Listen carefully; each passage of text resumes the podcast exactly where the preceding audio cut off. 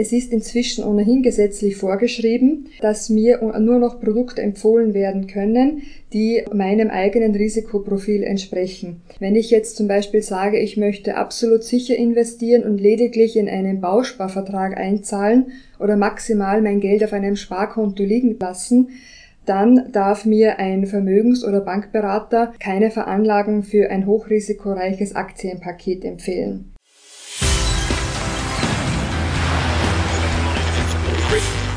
Gut zu wissen, der Erklärpodcast der Tiroler Tageszeitung. Hallo und herzlich willkommen zu einer neuen Folge unseres Gut zu wissen Podcasts. Heute wieder mit mir, Renate Bergtold. Seit Monaten steigen die Preise in die Höhe. Selbst Dinge des Alltags werden für viele Menschen nicht mehr leistbar. Umso wichtiger ist es, sich über seine finanziellen Möglichkeiten und Spielräume Klarheit zu verschaffen. Geldanlage mag ein kompliziertes Thema sein. Wer sich aber informiert und vorbereitet, ist für das Verkaufsgespräch mit Beratern gewappnet und kann seine Finanzen in die eigenen Hände nehmen.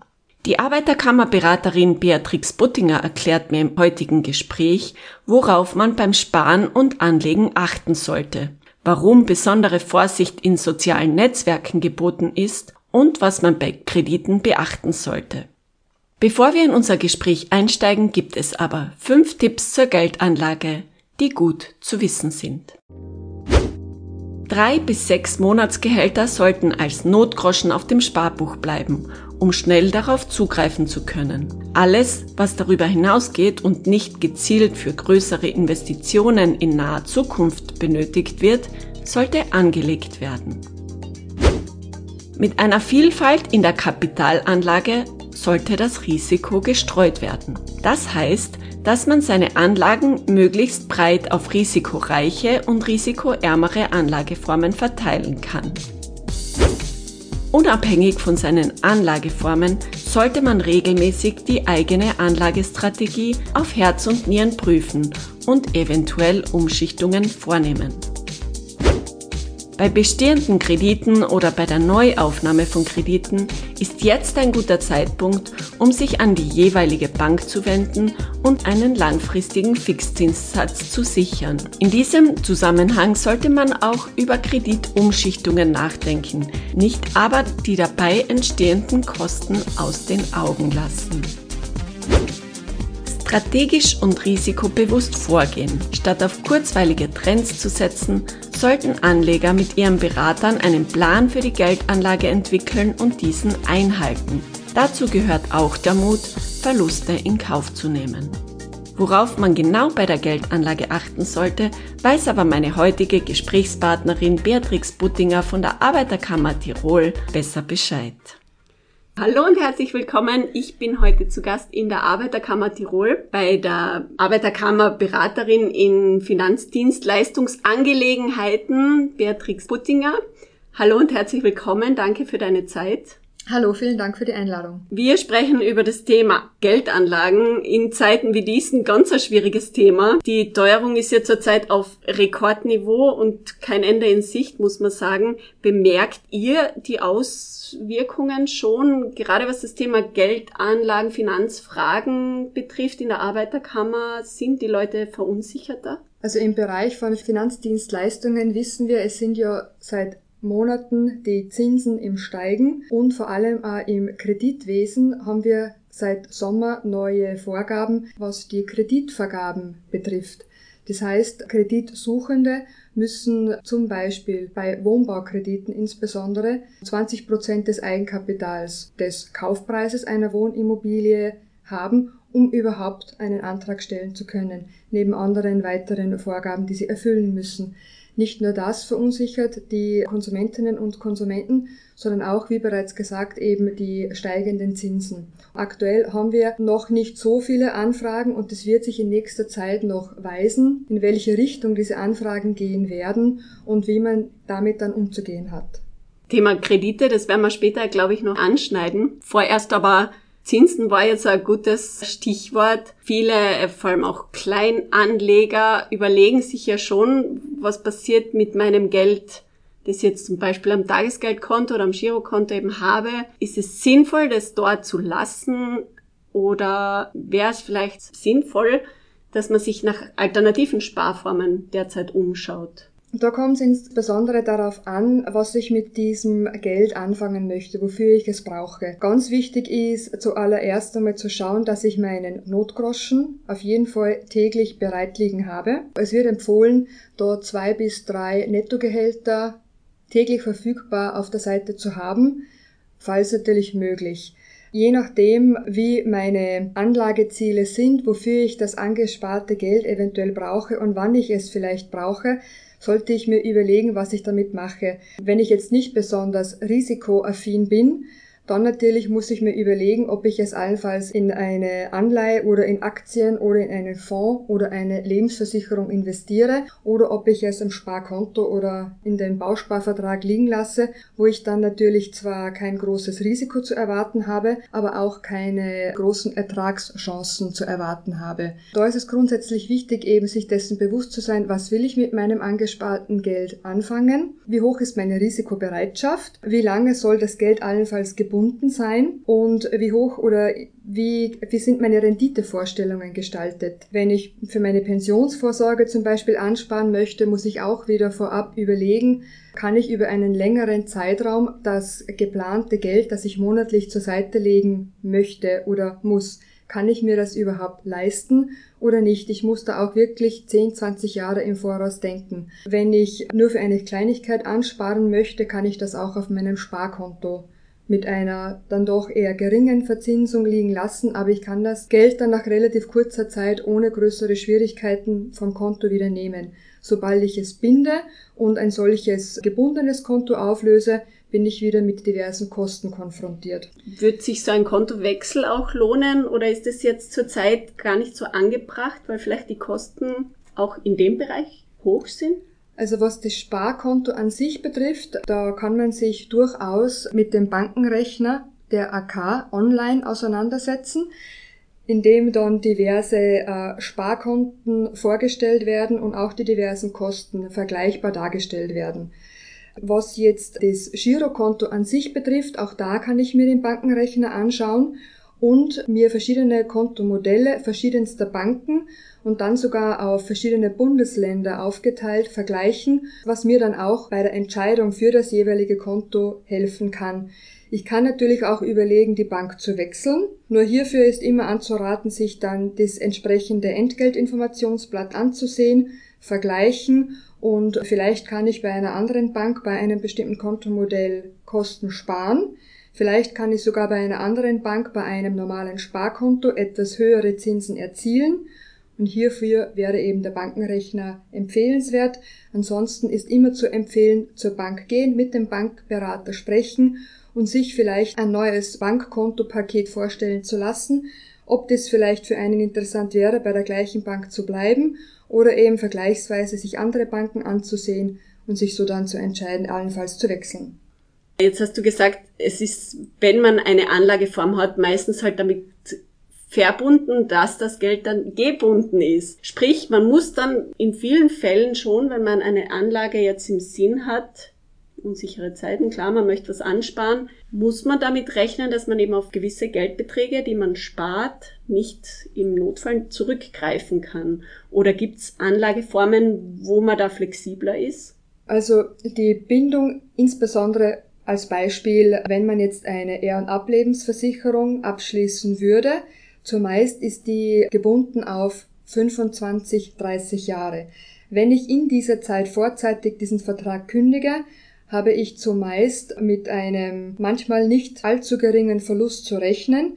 Der Rückkaufswert ist jener Wert, den ich herausbekomme, wenn ich diesen Vertrag vorzeitig kündige, was leider sehr oft unter der Einzahlungssumme liegt.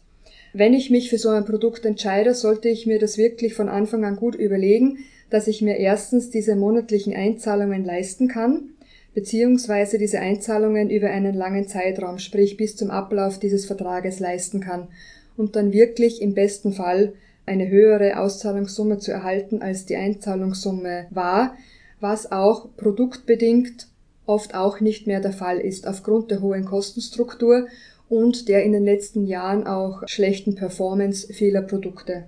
Jetzt gibt es auch viele Leute, die weichen dann ins Ausland aus mit ihrer Anlage und suchen sich auch Konten im Ausland. Wo sind denn da die Risiken?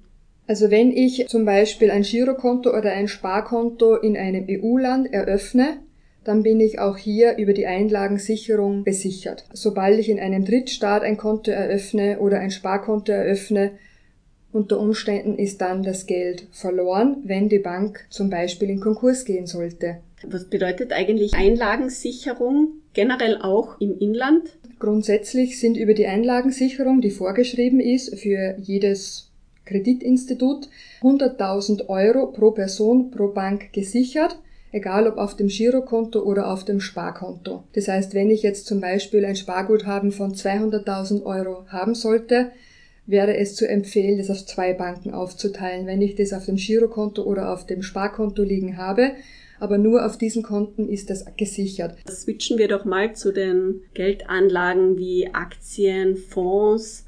Was sind Dinge, die man hier berücksichtigen muss, wenn man jetzt risikobereit genug ist, muss man ja dazu sagen, in solch eine Anlageform zu investieren? Also immer vorab sich überlegen, was ist mein Anlageziel und wie hoch ist meine Risikobereitschaft.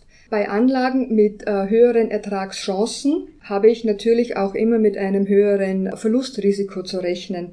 Ich muss mir vorab sehr gut überlegen, ob ich ein solches Risiko eingehen möchte, da es eben durchaus möglich ist, zumindest einen Teilverlust zu machen, bei manchen Veranlagungsprodukten natürlich auch einen Totalverlust zu machen. Nicht beim ersten Beratungsgespräch Veranlagungsverträge unterschreiben, sondern sich das grundsätzlich anzusehen. Der Finanzberater ist dazu verpflichtet, mit mir ein Kunden- und Risikoprofil zu erstellen, abzufragen, wie hoch denn mein Risiko ist, mich entsprechend aufzuklären, was im schlimmsten Fall passieren kann, mit welchem Risiko ich unter Umständen rechnen muss und gleichzeitig muss ich aber auch beachten, welche Kosten auf mich zukommen könnten mit einer solchen Veranlagung. Welche Kosten können da auf einen zukommen? Es fängt schon bei den Depotkosten an wenn ich ein Depot eröffne. Das Depot verursacht auch Depotgebühren. Von den Kosten abgesehen, was sind da jetzt konkrete Risiken, die, die auf einen warten? Je nach Anlageprodukt muss man damit rechnen, dass man nicht nur am Marktrisiko eingehen muss, sondern natürlich auch Zinsänderungsrisiko, Währungs-, Wechselkurs- und Wertschwankungsrisiko. Das haben wir leider in den letzten Jahren ja ganz stark gemerkt bei den Fremdwährungskrediten wo natürlich die Kreditnehmer mit dem Kursverlust und mit den jetzt auch steigenden Zinsen konfrontiert werden und im schlimmsten Fall damit auch eine Tilgungslücke entsteht zum Zeitpunkt der Endfälligkeit des Kredites. Das heißt, solche Anlageformen sind eher nichts für nervöse Personen. Man sollte schon aussitzen können, oder wenn man jetzt einen starken Kursverlust hat, dass man dann nicht gleich verkauft aus Panik so ist es, genau. Also wenn man sich für risikoreiche Produkte entscheidet, dann sollte man sich in erster Linie damit auskennen und wissen, worauf man sich einlässt und vor allem mit einem allfälligen Verlust leben können. Also wirklich die Pensionsvorsorge sollte man nicht allein auf ein Aktienpaket stützen oder auf andere risikoreiche Veranlagungen stützen, sondern wenn, dann vielleicht das Risiko streuen. In vielen Fällen ist es leider so, dass sich die Menschen bei Finanzangelegenheiten nicht so gut auskennen. Wie findet man Berater? Wie findet man vielleicht auch gute Berater, auf die man sich verlassen kann? Gibt es da Möglichkeit, dass man sagt, man sichert sich ab, dass man jetzt jemanden vertrauen kann, der sich wirklich auskennt und einem auch hilft? Grundsätzlich kann man sich an seinen Bankberater wenden, wenn man Interesse hat an einer Veranlagung. Natürlich gibt es auch gewerbliche Vermögensberater, an die man sich wenden kann. In erster Linie ist es wichtig, dass eben dieser Berater ein Kunden- und Risikoprofil anlegt und mir auch wirklich ein für mich geeignetes Produkt empfiehlt. Es ist inzwischen ohnehin gesetzlich vorgeschrieben, dass mir nur noch Produkte empfohlen werden können, die meinem eigenen Risikoprofil entsprechen. Wenn ich jetzt zum Beispiel sage, ich möchte absolut sicher investieren und lediglich in einen Bausparvertrag einzahlen oder maximal mein Geld auf einem Sparkonto liegen zu lassen, dann darf mir ein Vermögens- oder Bankberater keine Veranlagung für ein hochrisikoreiches Aktienpaket empfehlen. Sprich, das könnte man auch gerichtlich im Nachhinein ausfechten? Ja, das könnte man durchaus dann anfechten. Wenn wir schon bei Risiko sind, ein ganz, ganz, ganz großes Thema sind ja zurzeit Kryptowährungen. Da wird auf vielen Plattformen geworben. Auch von der Arbeiterkammer hört man aber immer wieder von vielen schwarzen Schafen, die dann wirklich Abzocke betreiben. Wenn man jetzt sagt, man möchte jetzt wirklich diese große in Aussicht gestellte Rendite angehen und in Kryptowährung investieren, worauf muss man denn unbedingt achten? Leider sind aktuell auf vielen sozialen Medien solche Werbeschaltungen aktiv, auch bei welchen mit minimalen Investitionen für unrealistisch hohe Renditen geworben wird. Sehr auffällig ist, dass das meistens so Einzahlungen oder Ersteinzahlungen bei 250 Euro sind bei haushohen Renditen. Sobald man sich auf einer solchen gefakten Veranlagungsplattform registriert, wird man sogleich von einem persönlichen Berater, meistens mit einer deutschen Handynummer, angerufen, der dann versucht, den Interessenten dazu zu motivieren, mit einer vielleicht Ersteinzahlung von 250 Euro ein solches Konto zu eröffnen. Und dann wird oft vorgegaukelt, dass bereits diverse Gewinne erreicht wurden. Und dann werden durch solche vorgeschobenen persönlichen Beratungen weitere Einzahlungen verlangt, um weitere Gewinne zu lukrieren. Leider artet es dann oft so weit aus, dass bis zu Tausende von Euros, wenn nicht sogar bis zu über 100.000 Euros eingezahlt werden, sobald dann der jeweilige vermeintliche Kunde die Auszahlung wünscht, werden irgendwelche Gründe vorgeschoben, warum dann die Auszahlung nicht stattfinden kann. Es wird vorgeschoben, man müsse Steuern, Gebühren oder weitere Spesen bezahlen, bevor man eine Auszahlung tätigen kann. Und erst wenn dann auch hier keine weiteren Zahlungen mehr getätigt werden, bricht der Kontakt völlig ab und dann ist für die Geschädigten nur noch der Gang zur Polizei offen, beziehungsweise eine Meldung bei der Finanzmarktaufsicht möglich. Das überwiesene Geld ist zumeist nicht mehr rückholbar, weil es über diverse Stromankosten weiter überwiesen wird, oft ins Ausland und so nicht mehr nachvollziehbar ist und seitens der Bank oder auch seitens der Kreditkartenfirma Zahlungen nicht mehr rückholbar sind. Heißt es jetzt, man soll generell die Finger von Kryptowährungssachen lassen oder gibt es auch Möglichkeiten, wo man dann doch investieren kann? Grundsätzlich heißt das nicht, dass man davon abraten muss. Man muss nur aufpassen, wo man investiert. Wenn das jetzt eine gängige Kryptowährung ist wie Bitcoin, dann sollte man, wenn man das online macht, zumindest aufpassen, dass man auf der offiziellen Website landet und nicht auf irgendeiner gefakten Website. Davor ist leider heute keiner mehr gefeit. Diese Fake-Profile auf den sozialen Netzwerken, das gibt's ja eben nicht nur bezogen auf Kryptowährungen, das gibt's ja für andere Anlagen auch, wenn, wenn ich da richtig informiert bin, oder? Leider sehr, sehr viele und es kommen tagtäglich sehr viele neue dazu.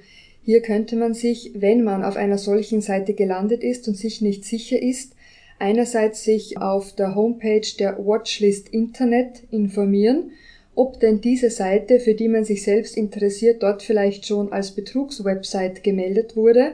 Ansonsten sollte man sich auf solchen Websites vor allem informieren, gibt es ein Impressum, gibt es Kontaktdaten, ist eruierbar, wo der Sitz dieses Unternehmens ist, beziehungsweise sollte man online nach Bewertungen suchen, ob vielleicht gegen diese ähm, Website bereits negative Bewertungen bestehen die auch dann ein großes Indiz für eine unseriöse Veranlagungsplattform sind.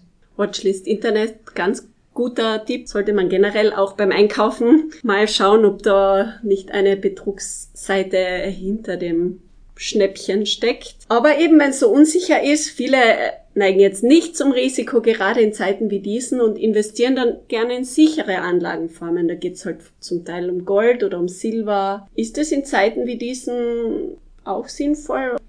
Da muss man auch wieder aufpassen mit, was ist eine sichere Veranlagung. Der Goldpreis an sich ist ja nicht nur Goldpreis, sondern auch Dollarkursabhängig und dementsprechend auch volatil. Wenn man veranlagen möchte, sollte man sich überlegen, seine Veranlagung breit zu streuen. Ich kann einen Teil davon etwas risikoreicher veranlagen und einen Teil von meiner Veranlagung in Richtung sicherere Veranlagung gehen lassen. Du hast vorhin das Thema Vorsorge angesprochen. Das ist ja auch etwas ganz Wichtiges. Private Altersvorsorgen, du hast schon angesprochen, Ehr- und Ablebensversicherungen. Ist das jetzt auch eine gute Anlageform? Was muss man denn da beachten? Was, was sind denn da die Risiken überhaupt?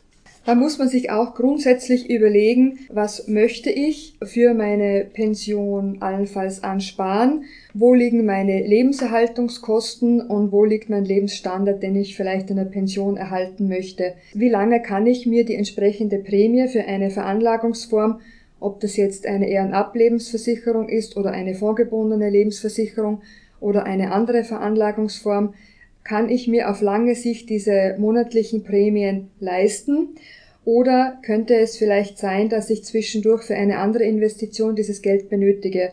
Und dann muss ich immer aufpassen, wenn ich eine solche vorab vorzeitig auflöse, dass das zumeist mit erheblichen Kosten verbunden sein kann. Stehen jetzt vielleicht auch gerade viele Hörer vor dem Problem, gerade weil sich alles verteuert hat, versucht man ja Abstriche zu machen bei genau solchen Kosten, die man monatlich hat, solche Fixkosten. Viele steigen vielleicht gerade aus aus ihren Versicherungen und zahlen dafür gerade einen hohen Preis. Wenn es sich hierbei zum Beispiel um eine solche Lebensversicherung handelt, kann ich mir natürlich überlegen, diese einerseits zu kündigen, wo ich eben mit Verlust rechnen muss, oder ich kann mir alternativ überlegen, ob ich zum Beispiel eine Prämienfreistellung machen lasse. Dann zahle ich zwar monatlich keine Prämie mehr ein, habe aber den Versicherungsvertrag noch nicht aufgelöst. Wenn ich aktuell in finanziellen Schwierigkeiten bin, wäre das durchaus eine Möglichkeit, um seine monatlichen Fixkosten zu reduzieren. Aber ist sowas vertraglich geregelt? Ist es bei jeder dieser Er- und Ablebensversicherungen möglich, dass man sowas macht? Zum Großteil ja. Wie kann sich denn ein Kleinanleger generell schützen, wenn er jetzt seine Anlagen prüft? Oder gibt es auch einen gesetzlichen Schutz für Anleger? Also es ist so, wenn ich jetzt zum Beispiel ein risikoaverser Anleger wäre und äh, mir wird dann aber im Gegensatz eine höchst risikoreiche Anlage verkauft, habe ich natürlich das Recht, das anzufechten. Grundsätzlich für den Kleinanleger haben wir natürlich gesetzliche Bestimmungen, zum Beispiel im äh, Wertpapieraufsichtsgesetz. Und das besagt, dass eben erstens, wenn die Herausgabe eines neuen Wertpapierproduktes ansteht, dass hier zuallererst der Zielmarkt definiert werden muss. Für wen ist dieses Wertpapier geeignet? Ist es eben für risikoaverse Personen oder für jemanden, der hohe Erträge erwirtschaften möchte, aber ein entsprechendes Risiko eingehen kann und eingehen will?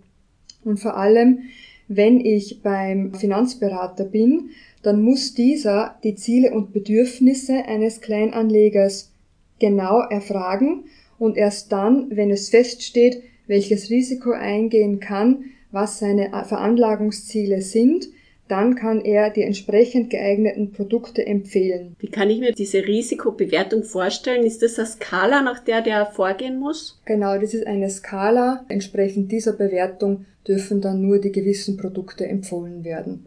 Und so bin ich dann als Kleinanleger schon wieder abgesichert, dass ich nur das empfohlen bekomme, was für mich auch geeignet ist. Ein Thema, das wir jetzt noch gar nicht angesprochen haben, was aber im, nur im weitesten Sinn zu Geldanlagen gehört. Es gibt aber auch Menschen, die dann jetzt Kredite aufnehmen, um sich eine Anlageform, sprich zum Beispiel eine Immobilie leisten zu können, wo das Geld jetzt nicht da ist, aber natürlich die Zinssituation war vielleicht in den letzten Jahren sehr niedrig, war günstig für Kredite. Jetzt fängt sich auch das an zu ändern und viele stehen vor dem Problem, jetzt haben wir da einen Kredit aufgenommen, jetzt können wir den quasi fast nicht mehr zurückzahlen. Was sind da so Risiken und vielleicht Chancen, Möglichkeiten, die man hat mit Krediten? Also wenn ich einen Kredit aufgenommen habe, um mir eine Immobilie als Anlageform zuzulegen, dann kommt es zuerst darauf an, habe ich vor einigen Jahren vielleicht einen sehr günstigen Fixzinssatz vereinbart oder allenfalls einen variablen Zinssatz. Bin ich mit dem Fixzinssatz noch viele Jahre gebunden, habe ich aktuell, wenn sich jetzt meine eigene finanzielle Situation nicht verschlechtert hat, noch ganz gut dabei. Wenn ich einen variablen Zinssatz habe, kommt es darauf an, wie sich jetzt aktuell die Zinslage ändern wird wenn sich jetzt die Zinsen natürlich weiterhin steigern, werden sich am Ende dann auch meine Raten verändern. Und dann ist die Frage, kann ich mir das noch leisten, ja oder nein? Ist eine Umschuldung auch denkbar? Also jetzt von, von gerade von einem variablen Kredit vielleicht auf einen Fixzinskredit? Grundsätzlich ist eine Umschuldung möglich. Also ob das jetzt ein Konsumkredit ist oder ein Immobilienkredit ist, umschulden kann ich grundsätzlich immer. Entweder suche ich das Gespräch mit meiner Hausbank, falls ich versuchen möchte, einen für mich günstigeren Zinssatz zu erreichen. Ich kann aber auch mit anderen Banken sprechen, Kreditangebote einholen, vergleichen und allenfalls, wenn ich bei einer anderen Bank einen für mich besseren oder günstigeren Kredit bekommen würde, zu dieser Bank umschulden. Worauf man jedoch immer achten muss, ist, sobald ich bei einer anderen Bank einen neuen Kredit abschließe oder grundsätzlich der Abschluss eines neuen Kredites ist mit neuen Kosten verbunden. Das fängt bei Immobilienkrediten, die hypothekarisch gesichert werden, bereits dort an, wo die Bank das Pfandrecht im Grundbuch eintragen lässt, bei der alten Bank dieses Pfandrecht zu löschen ist, was mit Kosten verbunden ist, und die neue Bank das neue Pfandrecht eintragen lässt. Und das sind gar nicht so wenig Kosten. Jeder, der schon jemals was mit Immobilien zu tun hatte, weiß das. Also das sollte man schon auch berücksichtigen, dass da einige hunderte Euro nur für solche Dinge aufgehen würden. Vielleicht fassen wir am Ende zusammen, welche Fehler sollte man denn vermeiden, wenn man sein Geld in irgendeiner Form veranlagen möchte? Zu unüberlegt handeln wäre schon mal ein erster guter Punkt. Es ist immer wichtig, sich zu überlegen, wofür will ich mein Geld anlegen, nicht sofort beim ersten Gespräch Verträge unterschreiben, sondern sich die Vertragsunterlagen mit nach Hause nehmen, in Ruhe durchlesen, sich durchdenken und alles, was man nicht versteht, durchbesprechen. Und vor allem ist bei Anlagen eigentlich anzuraten, was ich nicht verstehe, darauf verzichte ich. Perfekter Schlusspunkt. Herzlichen Dank für den interessanten Einblick. Ich glaube, wir sind, wir haben ein paar Tipps heute mitgenommen und sind ein bisschen schlauer. Vielen Dank. Liebe Hörer, wenn euch unser Podcast gefallen hat, dann schaltet wieder ein, empfehlt uns weiter und bewertet uns auf euren bekannten Apps. Das war Gut zu wissen, der Erklärpodcast der Tiroler Tageszeitung.